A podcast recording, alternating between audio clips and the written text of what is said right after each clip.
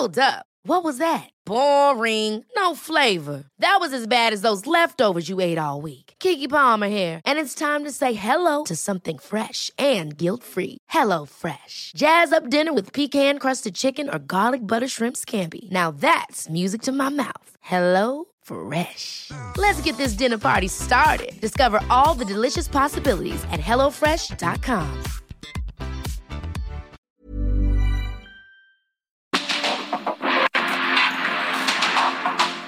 El mundo actual no se entendería sin la economía, las finanzas y los negocios. Acompaña a Mario Maldonado, el columnista de negocios más joven y objetivo del periodismo financiero en su programa. Bitácora de negocios.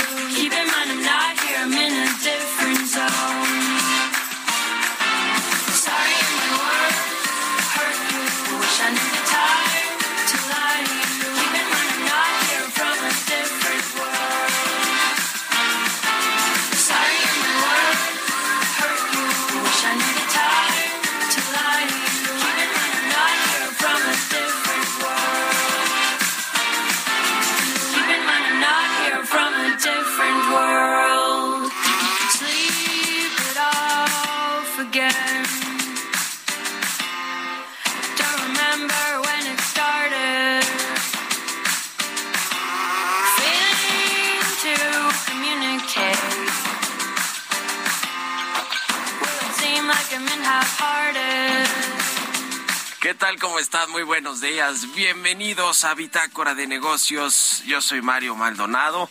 Me da mucho gusto saludarlos en este miércoles 14 de septiembre del 2022.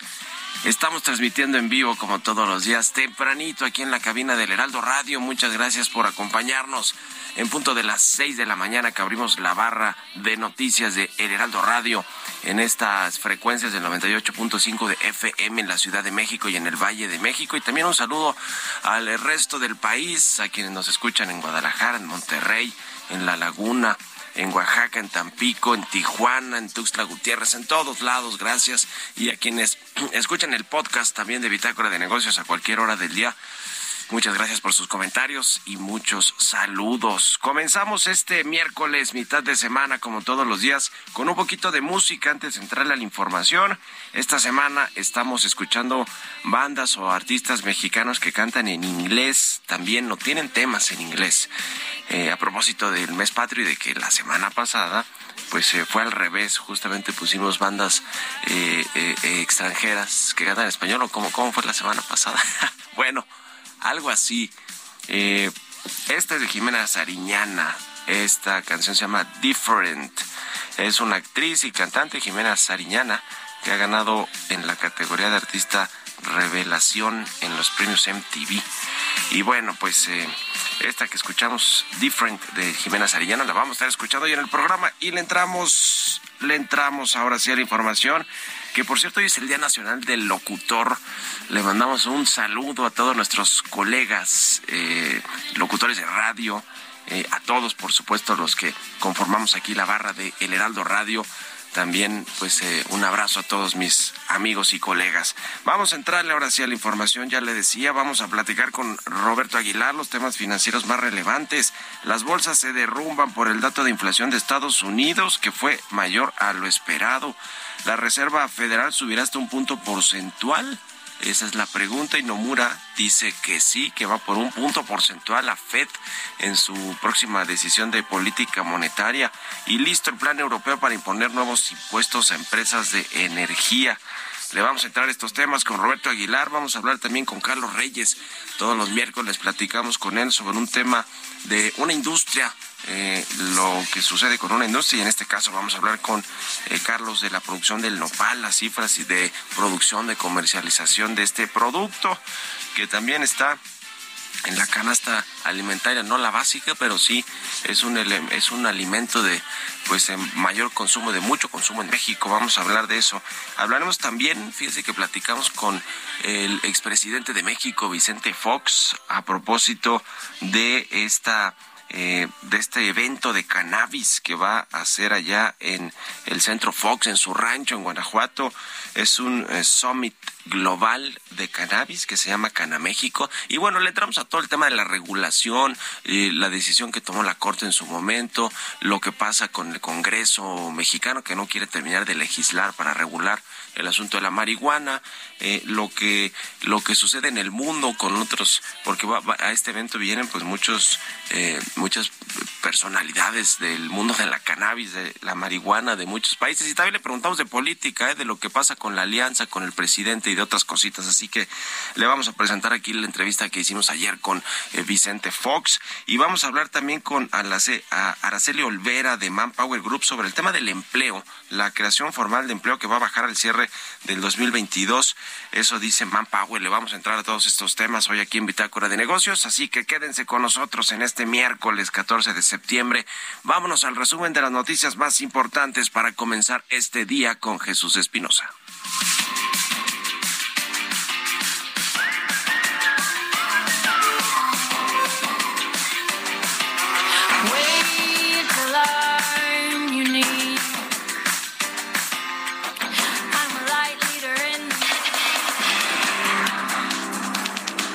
Moody's advirtió que las estimaciones optimistas mostradas por la Secretaría de Hacienda podrían presionar la calificación crediticia de México en 2023 si no se cumplen los estimados. Consideró que el crecimiento del PIB rondará el 1% el próximo año y no el 3% propuesto por Hacienda.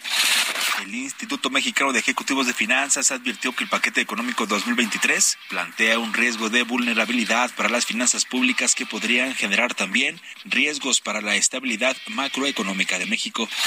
En sus estadísticas publicadas por la Organización para la Cooperación y Desarrollo Económico, destaca que México fue uno de los dos países del G20 en los que su PIB del segundo trimestre del año aún no se recupera a niveles prepandemia, aun cuando repuntó 0.9% en el segundo trimestre del año.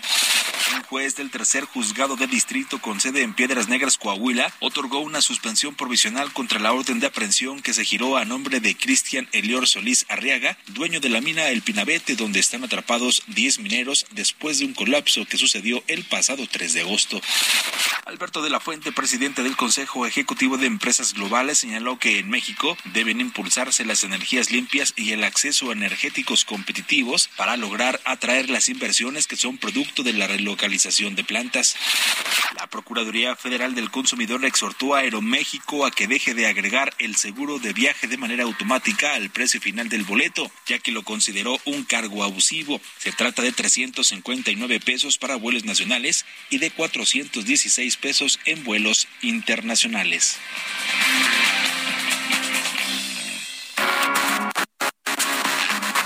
El editorial.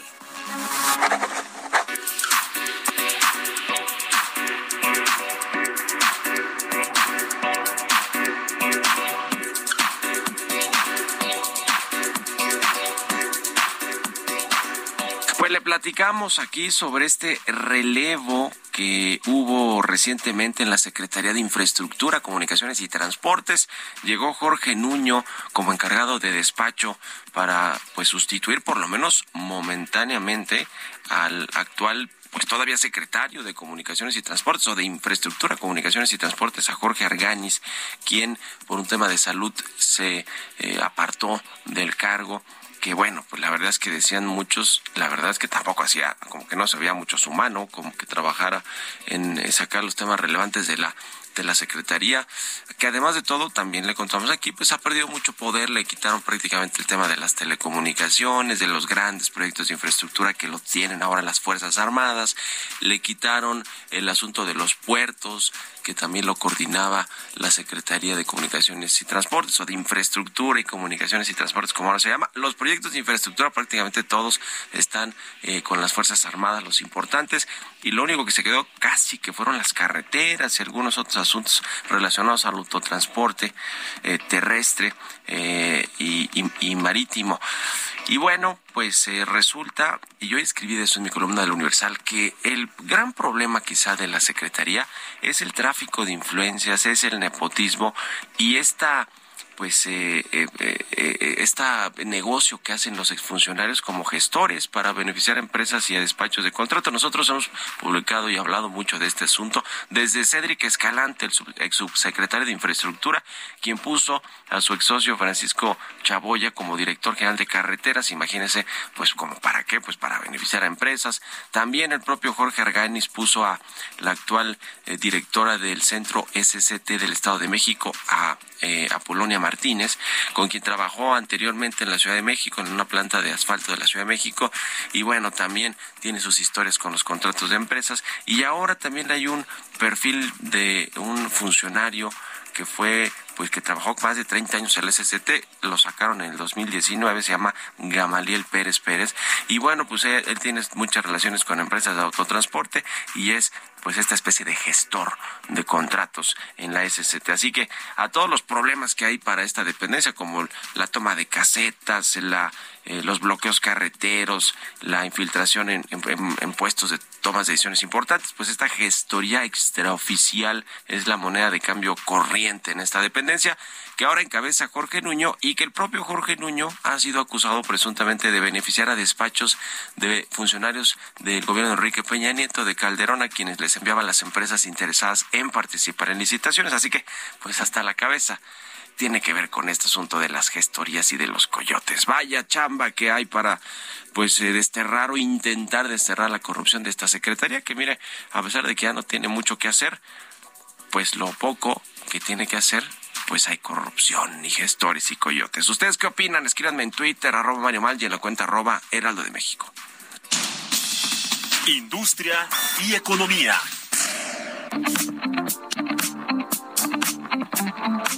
Ya está con nosotros Carlos Reyes, le decía todos los miércoles un tema de industria y hoy hablaremos del nopal, a pesar, a propósito, perdón, de que es un producto muy, muy mexicano y estamos en el mes patrio. Mi querido Carlos, buenos días.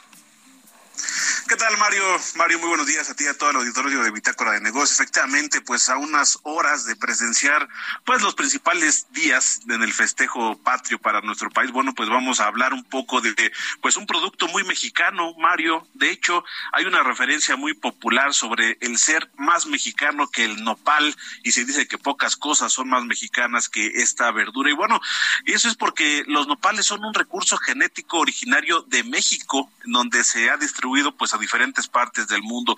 Por ello vale la pena hablar sobre algunos datos relevantes de el nopal que tiene que ver con la producción y también con su industrialización, Mario, porque es un producto que se ha industrializado y sobre todo recientemente es un cultivo apreciado por generar empleos, por generar ingresos y también eh, pues datos económicos importantes. Fíjate que de acuerdo con datos del Servicio de Información Agroalimentaria y Pesquera, para el año pasado se obtuvo una producción de 880 mil toneladas de nopales, con un eh, crecimiento de 2.1% más, esto respecto al año previo, es decir, al 2020.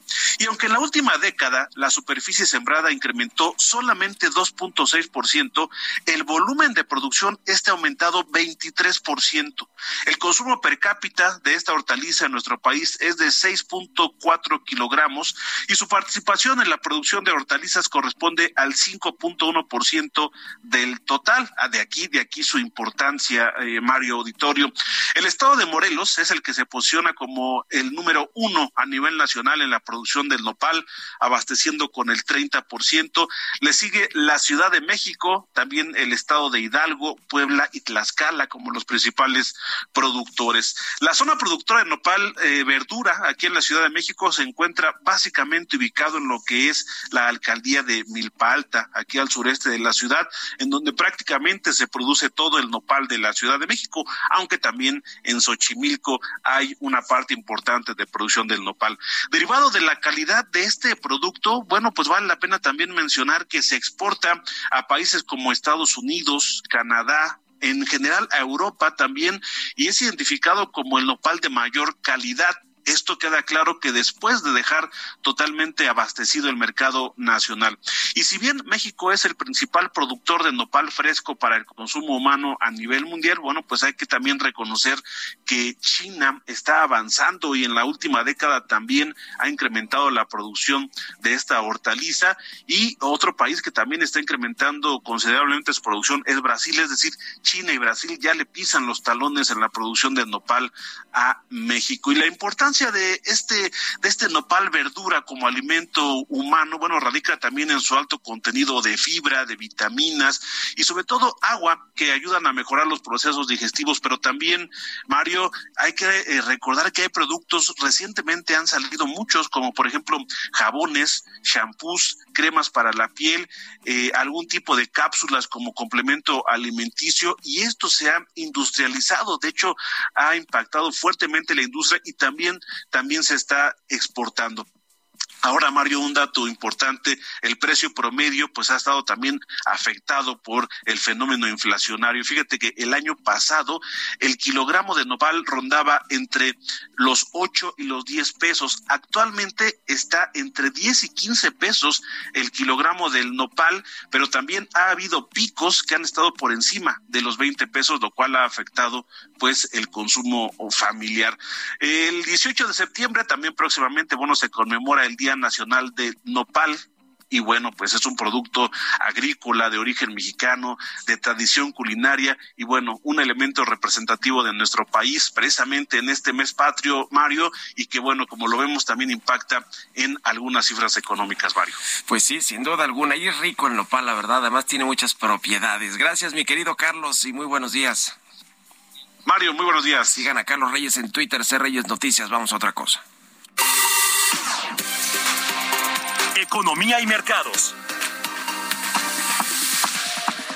Roberto Aguilar ya está aquí en la cabina del Heraldo Radio. Mi querido Robert, buen día, ¿cómo estás? ¿Qué tal, Mario? Me da mucho gusto saludarte a ti y a todos nuestros amigos. Fíjate que se acaba de dar a conocer un reporte de la Agencia Internacional de Energía donde dice que justamente el crecimiento de la demanda mundial de petróleo se va a detener en el cuarto trimestre de este año a medida de que se van a profundizar la desaceleración económica global, pero que dice que se va a reanudar con fuerza para el año 2023. Así las previsiones justamente que se están dando a conocer sobre el mercado petrolero. También te comento que las acciones estadounidenses se derrumbaron ayer después de que una inflación superior a la esperada frustró las esperanzas de que la Reserva Federal pueda ceder y frenar su política de endurecimiento monetario en un futuro próximo. Los tres principales índices bursátiles de Estados Unidos cayeron bruscamente, rompieron una racha de cuatro días de ganancia y terminando con las bajas porcentuales diarias más fuertes en más de dos años.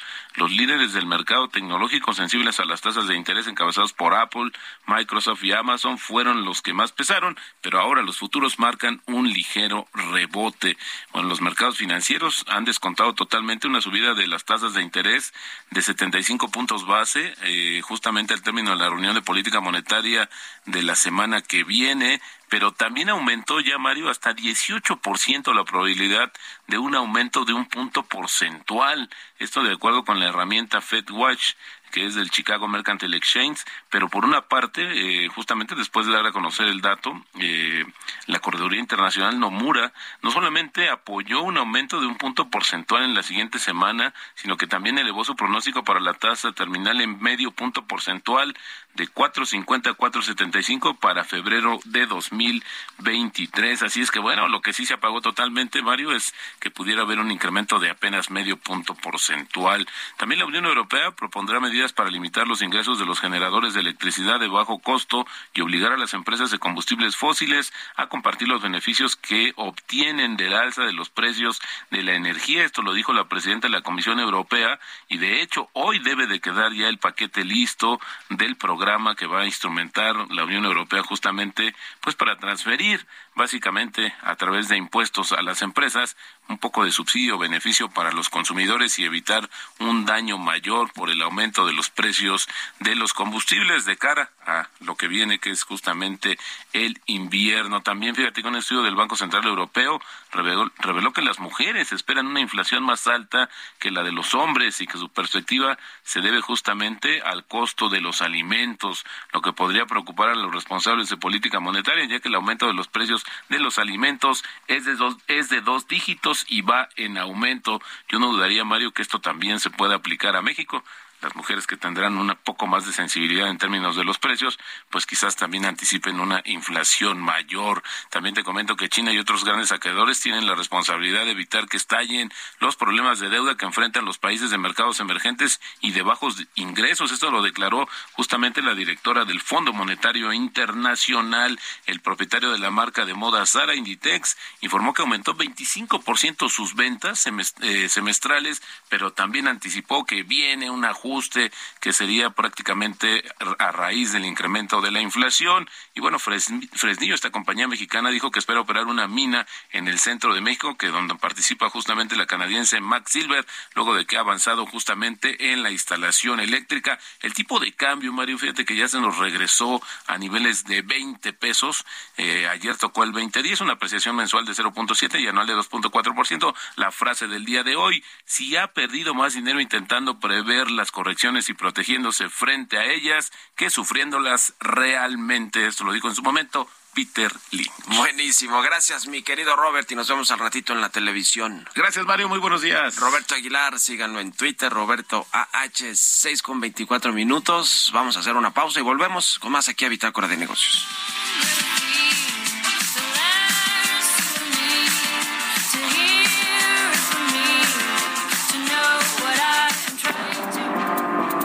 Un momento continuamos con la información más relevante del mundo financiero en Bitácora de Negocios con Mario Maldonado.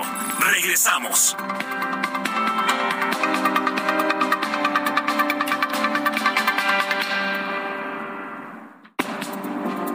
Estamos de vuelta en Bitácora de Negocios con Mario Maldonado.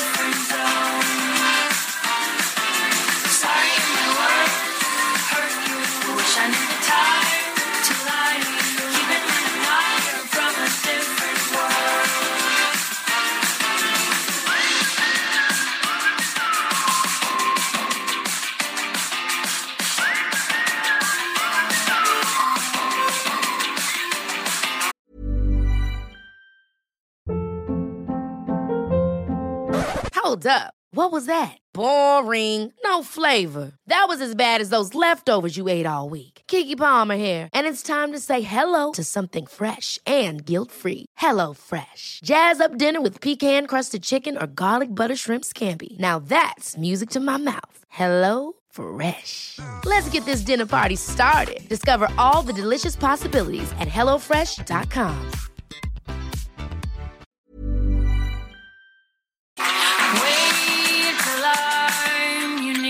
Ya estamos de regreso aquí en Bitácora de Negocios. Son las 6 de la mañana con 31 minutos. Y regresamos escuchando un poquito de música antes de irnos con la segunda parte de la información. Esta semana, ya le decía, estamos escuchando canciones de bandas o artistas mexicanos que tienen temas en inglés, que cantan en inglés también. Y es el caso de esta de Jimena Sariñana. Se llama Different. Es una pues eh, canción que viene en su álbum que lanzó en 2011 que es totalmente en inglés, esta cantante y actriz mexicana Jimena Sariñana. Vámonos al segundo resumen de noticias con Jesús Espinosa.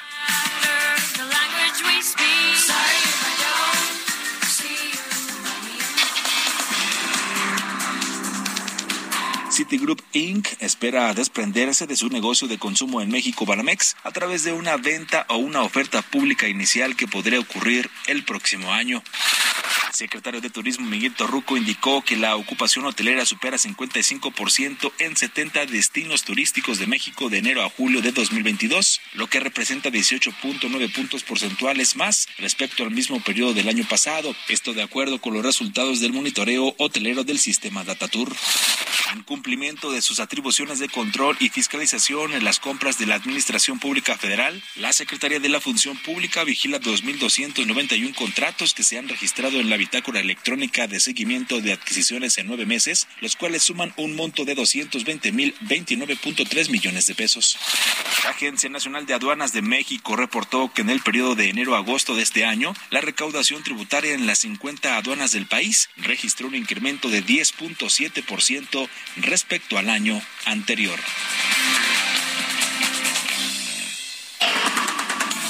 Bitácora de negocios con Mario Maldonado.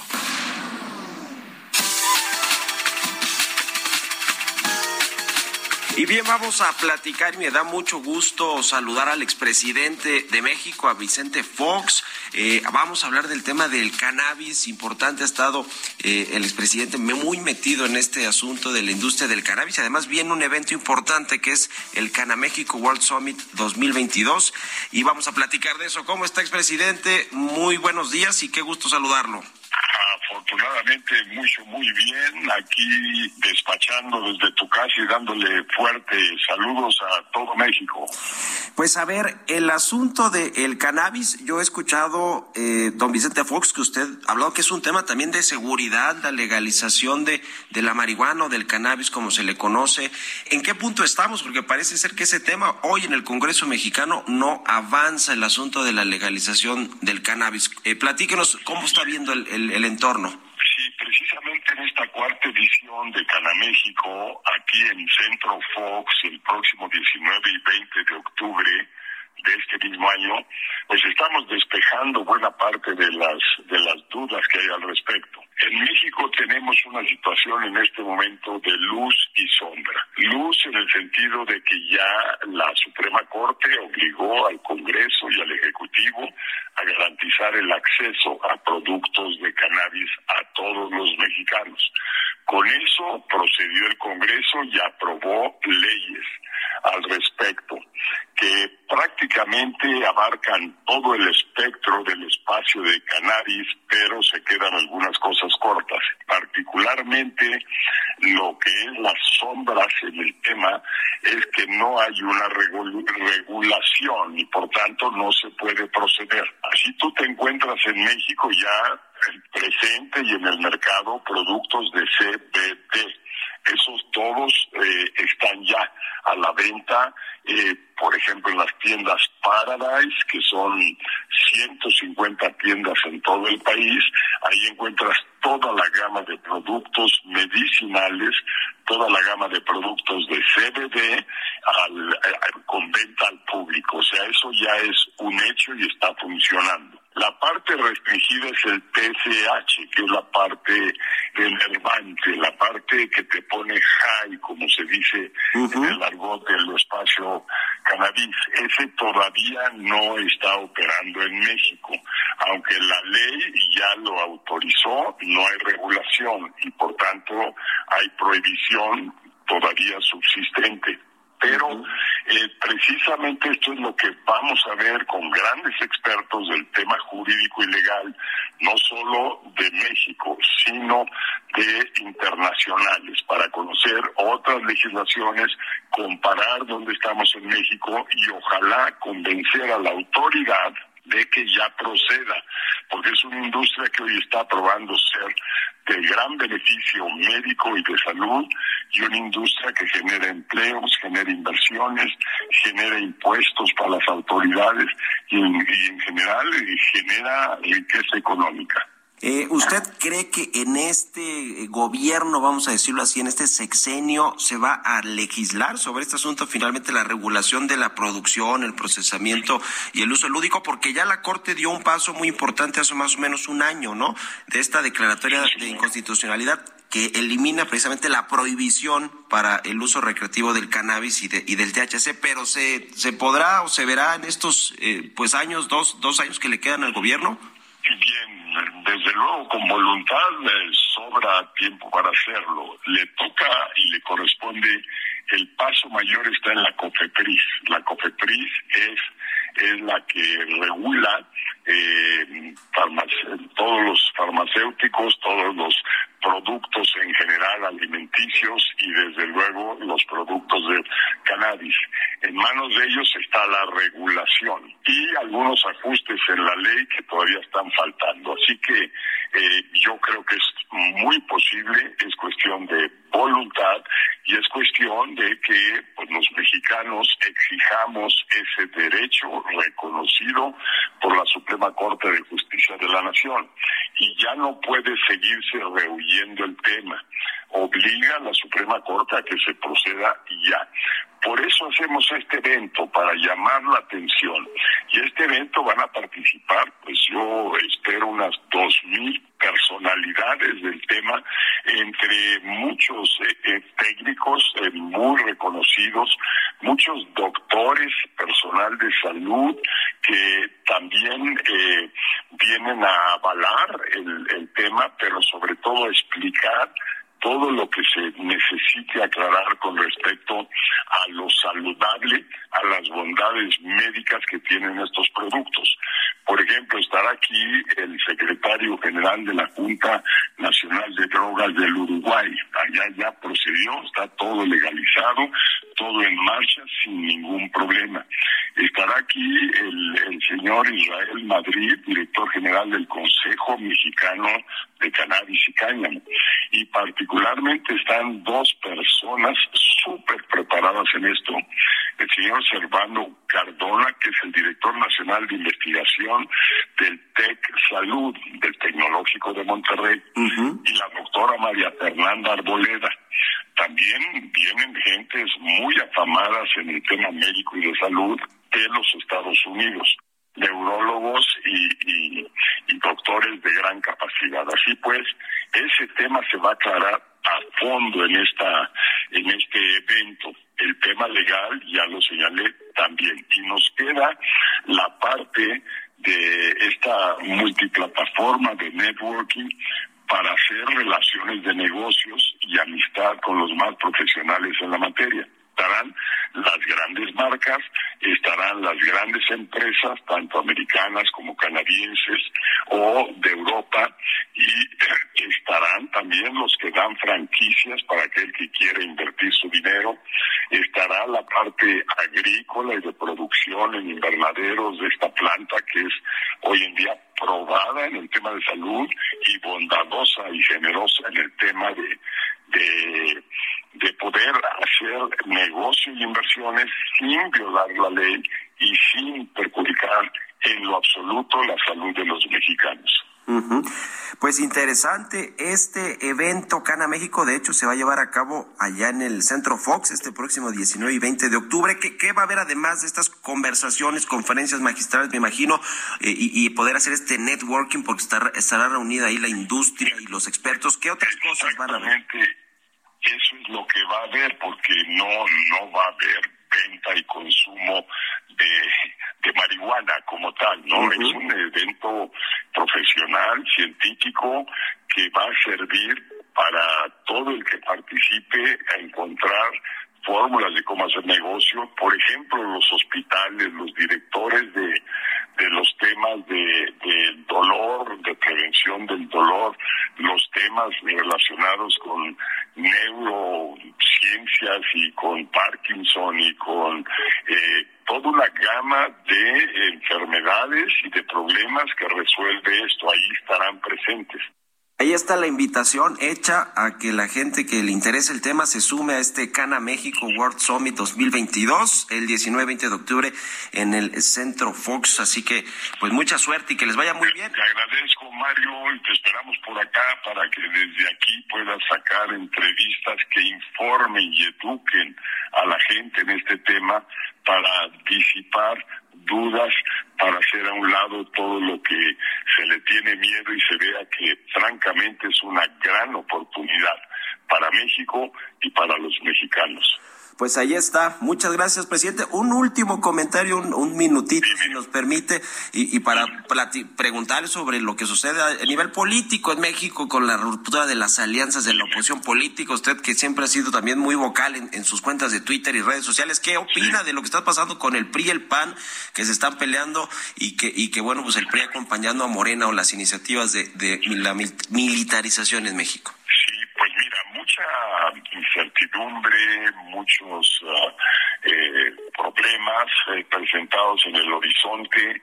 Eh, necesitamos de una oposición real, profesional, seria, que presente un proyecto alternativo al proyecto que hoy está vigente en el país, que no le ha dejado a México nada bueno en cuatro años, a cambio le ha dejado retrasos fenomenales en muchas áreas. Entonces, un proyecto alternativo que existe y que tiene validez, que se hagan juicios correctos de lo que fue el pasado y lo que es el hoy, y podamos ver en blanco y negro que los cambios y las transformaciones propuestas han sido un fracaso absoluto y total. Y por último, yo diré este tema profundo, grave de la militarización. No es posible, no hay país alguno que se denomine democrático o libertario que esté en manos del ejército. Y aquí ya yo le pregunto a la gente que no está en manos del ejército aquí en México. Policías, soldados, marinos en las calles, con todos los riesgos que eso implica, porque un soldado no está preparado para garantizarle seguridad a la gente. Yo a quienes me escuchan les digo, pongamos atención, veamos estos cuatro años que hemos ido de fracaso en fracaso, es la militarización. Yo no sé por qué creemos que el ejército nos va a garantizar seguridad si no lo ha hecho estando ya operando en las calles en estos cuatro años. Tenemos el doble de muertos de los que teníamos antes, tenemos el doble de violaciones, tenemos el doble de robos, asaltos, eh, secuestros y demás. Y se nos dice que el ejército va a ser la gran salvación. Eso es una mentira monumental. Aquí lo único que hay detrás es un sujeto que se dice presidente y que lo quiere, lo que quiere es rodearse del ejército él para sus propósitos personalísimos de él, que es tener todo ese autoritarismo y esa falta de libertad a que nos viene acostumbrando a los mexicanos. Yo creo que es, es grave el problema. Yo invito a todos a reflexionar y a pensar con lucidez, con tranquilidad y sobre todo ver las cosas tal y como son. Tal y como son. Cuatro años de militarización, cuatro años de Guardia Nacional, cuatro años del Ejército en las calles, cuatro años de la Marina en las calles, la Marina y el Ejército conduciendo aeropuertos, conduciendo las aduanas del país. Díganme, por favor, qué resultados nos ha dado. Porque sí, lo que decimos es que es López, el presidente, el que no nos ha dado los resultados, pero tampoco la militarización, tampoco el ejército, que solo se está de- eh, devaluando y solo está perdiendo imagen. Pues muchas gracias por estos minutos, expresidente Vicente Fox. Le agradezco y muy buenos días. Mario, encantado y buenos días. Hasta luego, es el expresidente de México, Vicente Fox. Vamos a otra cosa. Historias empresariales.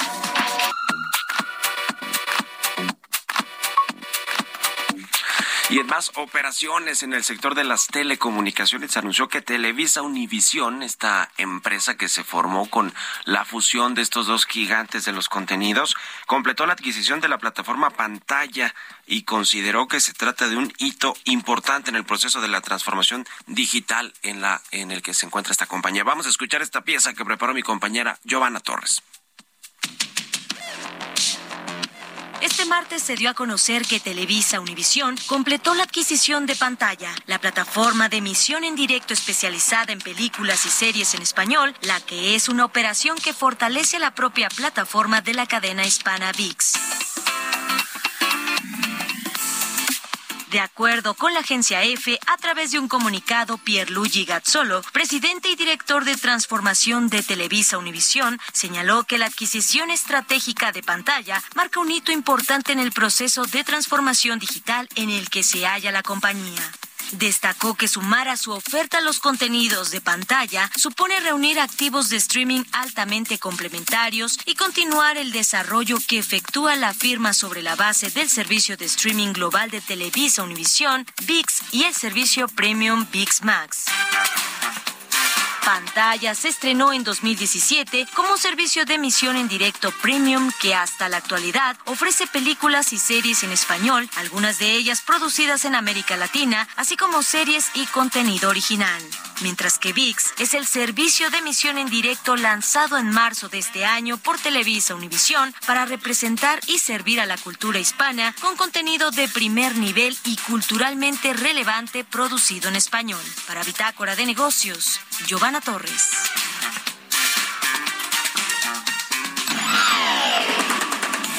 Mario Maldonado en Bitácora de Negocios.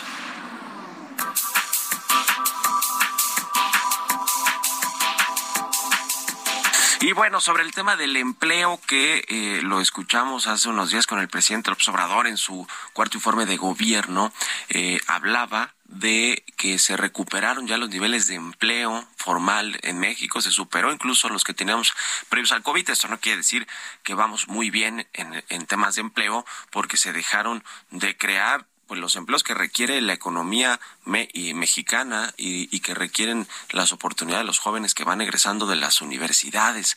Es decir, se dejaron de crear empleos, eh, se perdieron al revés muchos empleos y bueno, apenas se recuperaron. Eso no necesariamente algo como para festejar y creció el mercado informal, ya lo hemos dicho aquí, eh, y los empleos no tan bien remunerados también comenzaron a o, abundan más en la economía, eh, tanto en el mercado formal como en el informal. Vamos a platicar de todo este asunto y de cómo viene el cierre del año, según una encuesta que hizo Manpower. Vamos a platicar precisamente con Araceli Olvera. Ella es directora de ventas de Manpower. ¿Cómo estás, Araceli? Buenos días. Hola, ¿qué tal, Mario? Muy buenos días. Pues- buenos días a ti y a tu auditorio. Platícanos uh, eh, eh, rápidamente el- el- una radiografía sobre el empleo que tenemos en México y cómo viene el cierre del año, según esta encuesta que realizaron. Claro que sí.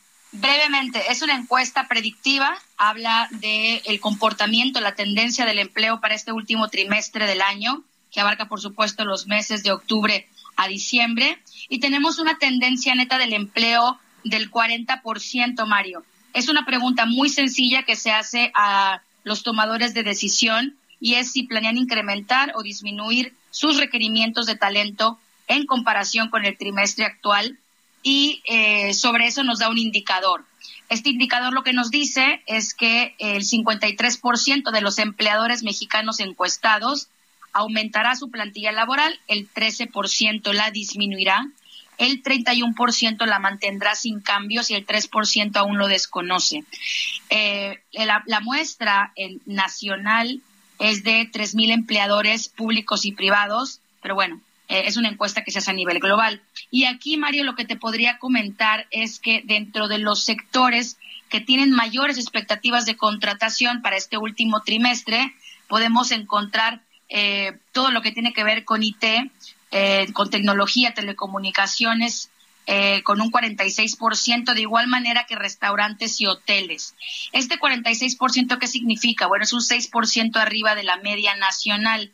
Eh, por ende, en este sector hemos visto un crecimiento muy fuerte pre-pandemia y post-pandemia. Y una muy buena noticia en tema de sectores en crecimiento, pues están los, los restaurantes y hoteles, debido a que, como tú bien sabes, y tu auditorio, pues bueno, fue fuertemente golpeado por tema de pandemia y ya vemos un crecimiento eh, paulatino, por supuesto, moderado, pero pues bueno, en, en, franca recuperación el tema de restaurantes y hoteles, seguido de la parte de manufactura, de banco y finanzas y de construcción. Y eh, finalmente, Mario, también este indicador pues nos permite poder hacer comparativos y en las tendencias que tenemos por región, la región más fuerte eh, en donde estará creciendo el empleo es la región noroeste con un 51%, eh, seguida de la región norte, perdón, noreste y posterior norte. Eh, lo continúa en la región sureste, occidente, Ciudad de México y centro. Entonces, pues bueno, como bien comentabas al inicio eh, de la llamada, pues bueno, hay una recuperación, eh, hay, una franca recuperación, es una realidad que el movimiento ha sido lento, porque bueno, de la misma manera se ha dado la recuperación económica, uh -huh. pero eh, son noticias pues positivas para estos eh, este último trimestre del sí. año. Este asunto de la subcontratación, el famoso outsourcing que terminó por regularse y tratar de extinguirse, digamos, ese outsourcing malo que no pagaba impuestos, que evadía impuestos y que no daba eh, seguridad social o, o, no se cotizaban pues a los trabajadores con los sueldos reales. Eh, dijo hace un, unos días el Banco de México que esta reforma le inyectó dinamismo laboral al, al, sector no visto en dos décadas. ¿Ustedes cómo lo ven? ¿Qué opinan de eso en un minutito y medio, por favor, eh, Araceli?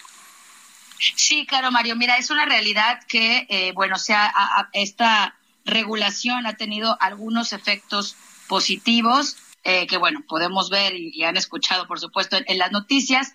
Sin embargo, pues bueno, todavía hay, hay, mucho trabajo que hacer. La, la recuperación, eh, como nos pudimos dar cuenta, no era totalmente por un tema de malas prácticas, porque estas eh, desafortunadamente eh, continúan. Eh, aquí es un gran trabajo que deben de estar haciendo, hablando, ahorita que hablabas justo de los jóvenes, entre la iniciativa privada y las instituciones. Estamos hablando de planes de estudio, Mario, eh, de que no están actualizados, que no hay realmente un, plan de estudio para estos jóvenes, que son más de dos millones de jóvenes que se integran a la población económicamente activa anualmente y que eh, realmente no hay eh, contenido suficiente para estas carreras del futuro y para estas habilidades blandas, para poder desarrollar estas habilidades blandas que son las competencias más demandadas y que por ello eh, al día de hoy pues hay una paradoja de la sí. escasez de talento, ¿no? Hay, hay desempleo, pero hay mucha gente buscando empleo y de igual manera muchos empleadores que no consiguen el talento adecuado para uh -huh. su organización. Entonces es un, es un, trabajo todavía por hacer para poder, eh, sobre todo, invertir sí. en la empleabilidad de, de, los jóvenes que, bueno, son, futuro del país. Muchas gracias, Araceli Olvera, por estos minutos y muy buenos días. Muy buenos días, gracias a ti y a tu auditorio. Hasta luego. Con esto nos despedimos. Gracias a todos ustedes por habernos acompañado este miércoles aquí en Bitácora de Negocios. Se quedan en estas frecuencias del Heraldo Radio con Sergio Sarmiento y Lupita Juárez. Nosotros nos vamos a la televisión, al canal 8 de la televisión abierta, las noticias de la mañana y nos escuchamos aquí mañana tempranito a las 6. Muy buenos días.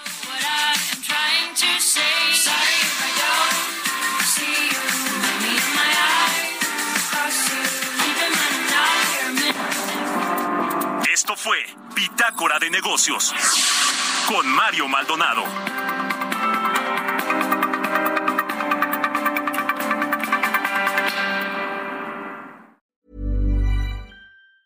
Ever catch yourself eating the same flavorless dinner three days in a row?